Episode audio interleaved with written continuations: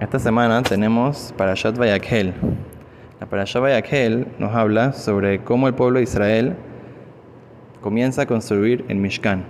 El Mishkan era un lugar muy muy especial, un lugar en el cual se podían conectar con Akadosh Baruj con Dios, a través de los rezos, a través de los sacrificios, a través de todo el servicio del Betamikdash. Una cosa muy interesante que podemos analizar sobre esta perashá es que en esta perashá comienza a detallarnos de vuelta todo el Mishkan, todos los detalles, cómo el pueblo de Israel hizo. Las perashot anteriores fue cómo el pueblo de Israel fue ordenado a través de Moshe, que Dios les dijo, hagan así, hagan así, esta medida para cada utensilio, este material para cada utensilio. Ahorita estamos viendo cómo hacen en acción exactamente como Dios les ordenó. La pregunta es, ¿para qué tenemos que tener esta repetición y no decir simplemente que el pueblo de Israel hizo como Dios ordenó? Es verdad que hay ciertas cosas que aprendemos extra y siempre aprendemos de cada letra de la Torah diferentes cosas y aprendizajes para nuestra vida. Pero pareciera un poquito extraño ¿Por qué la Torah hace tanto hincapié en un tabernáculo que hoy en día no tenemos?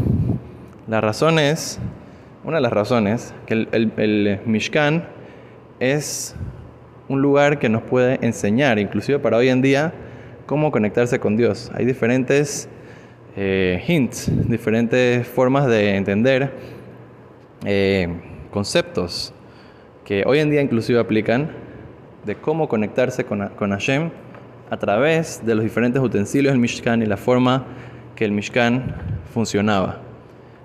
Cada objeto del Mishkan representaba una forma de servicio a Dios, como por ejemplo tenemos, ah, vamos a decirlo de forma general, tienes el Aarón, que es la parte principal del Mishkan, donde estaban las, las, tablas de la ley, lo que nos conecta con Dios, la Torah Dosha, que eso era la parte principal del Mishkan. Y por la Torah, que estaba dentro de el Aarón es que reposaba la Shahinah, reposaba dentro del pueblo de Israel la presencia divina. Por lo tanto, de aquí aprendemos, por ejemplo, que la Torah es una parte central.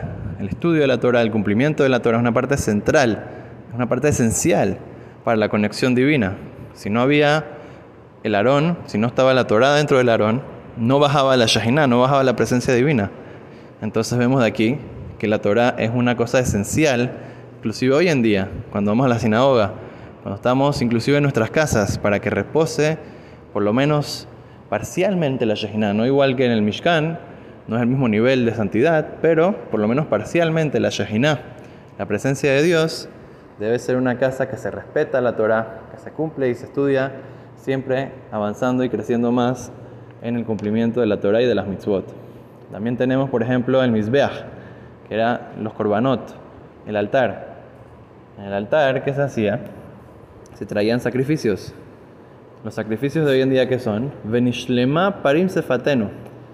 Hoy en día, en vez de tener que traer, o sea, hubiera sido un mérito muy grande poder traer un, un korban, un sacrificio, pero hoy en día, como no tenemos Betamikdash, no podemos hacerlo de una manera física, entonces lo hacemos con nuestras palabras. Cuando leemos sobre estas perashiot, cuando le rezamos a Dios, el rezo que nosotros hacemos es como si fuera que estamos trayendo los korbanot y por lo tanto cuando una persona más se concentra en la conexión que tiene con Dios, es como ese korban, ese sacrificio que una persona está haciendo por Dios, que era también una conexión que la persona está como dando algo de sí a Dios. La Torah es algo que Dios nos está dando a nosotros, una relación de doble vía. Dios nos enseña a través de la Torah, nos habla a través de la Torah y nosotros le hablamos a Dios a través de el rezo y de el servicio que hacemos todos los días en las sinagogas, en los Batem de la Shot.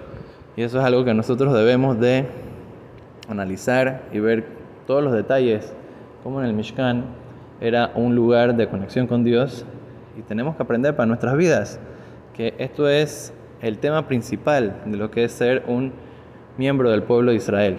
Miembro del pueblo de Israel viene a este mundo para la conexión divina, para poder cumplir con su misión en este mundo, para poder crecer y mejorarse, tanto físicamente en sus cualidades como espiritualmente también en su cumplimiento de mitzvot, para que de esa manera, a través de también ayudar al prójimo, a través de ser una persona buena, ser una persona honrable, que no dice mentiras y que se comporta de la misma manera que Dios nos enseña a comportarnos, entonces de esa manera, Betrat Hashem, vamos a poder cumplir con nuestro propósito en este mundo y siempre traer Berahat, Lahai, todo lo bueno para nosotros, nuestras familias y todo el pueblo de Israel.